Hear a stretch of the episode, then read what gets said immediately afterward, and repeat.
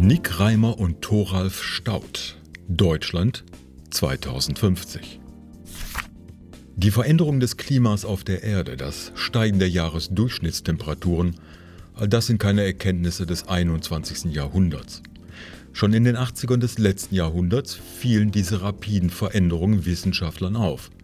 Nicht umsonst warnte schon 1992 der Club of Rome in seinem Bericht Neue Grenzen des Wachstums vor den Auswirkungen der zunehmend freigesetzten Treibhausgase.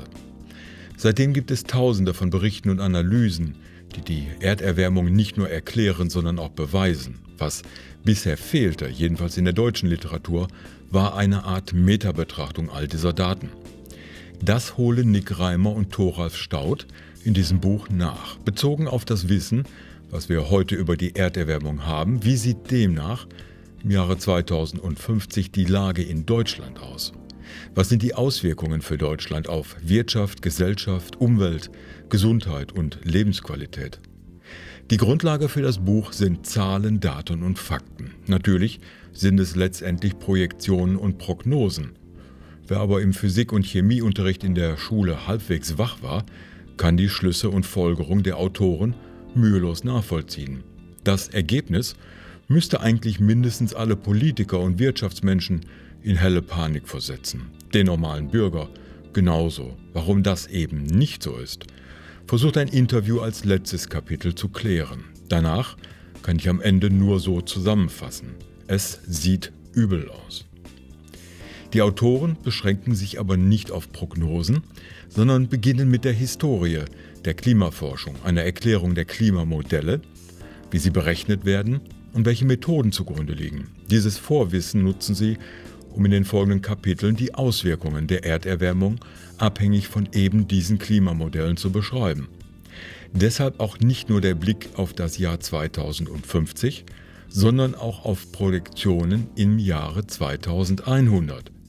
Die Erwärmung der Erde hat aber in den verschiedenen Aspekten ganz unterschiedliche Folgen.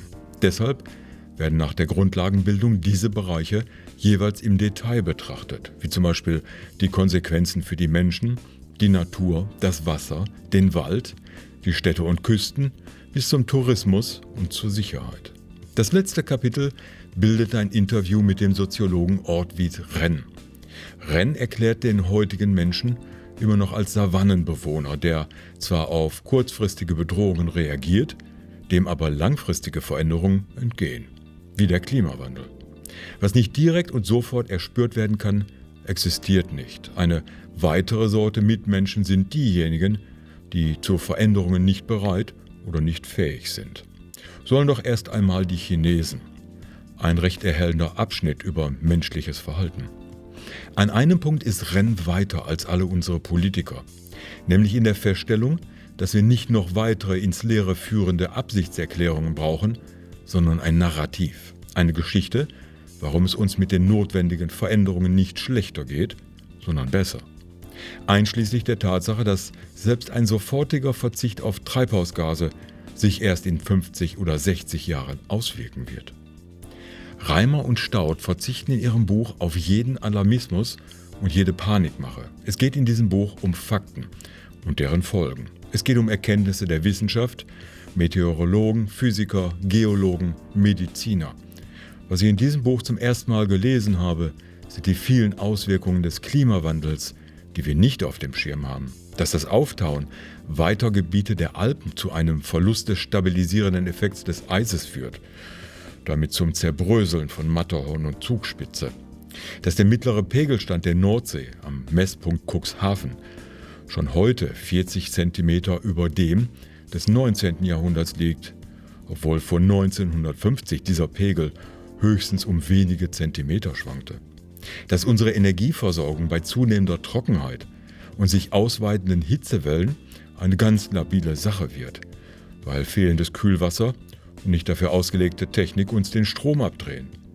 Dass bei den ungünstigsten Prognosen in 2100 Hannover und Osnabrück Küstenstädte sein werden, wenn der Eispanzer auf Grönland und in der Antarktis geschmolzen sind und es gibt Anzeichen dafür, dass sie angefangen haben, wie die Permafrostböden in Sibirien.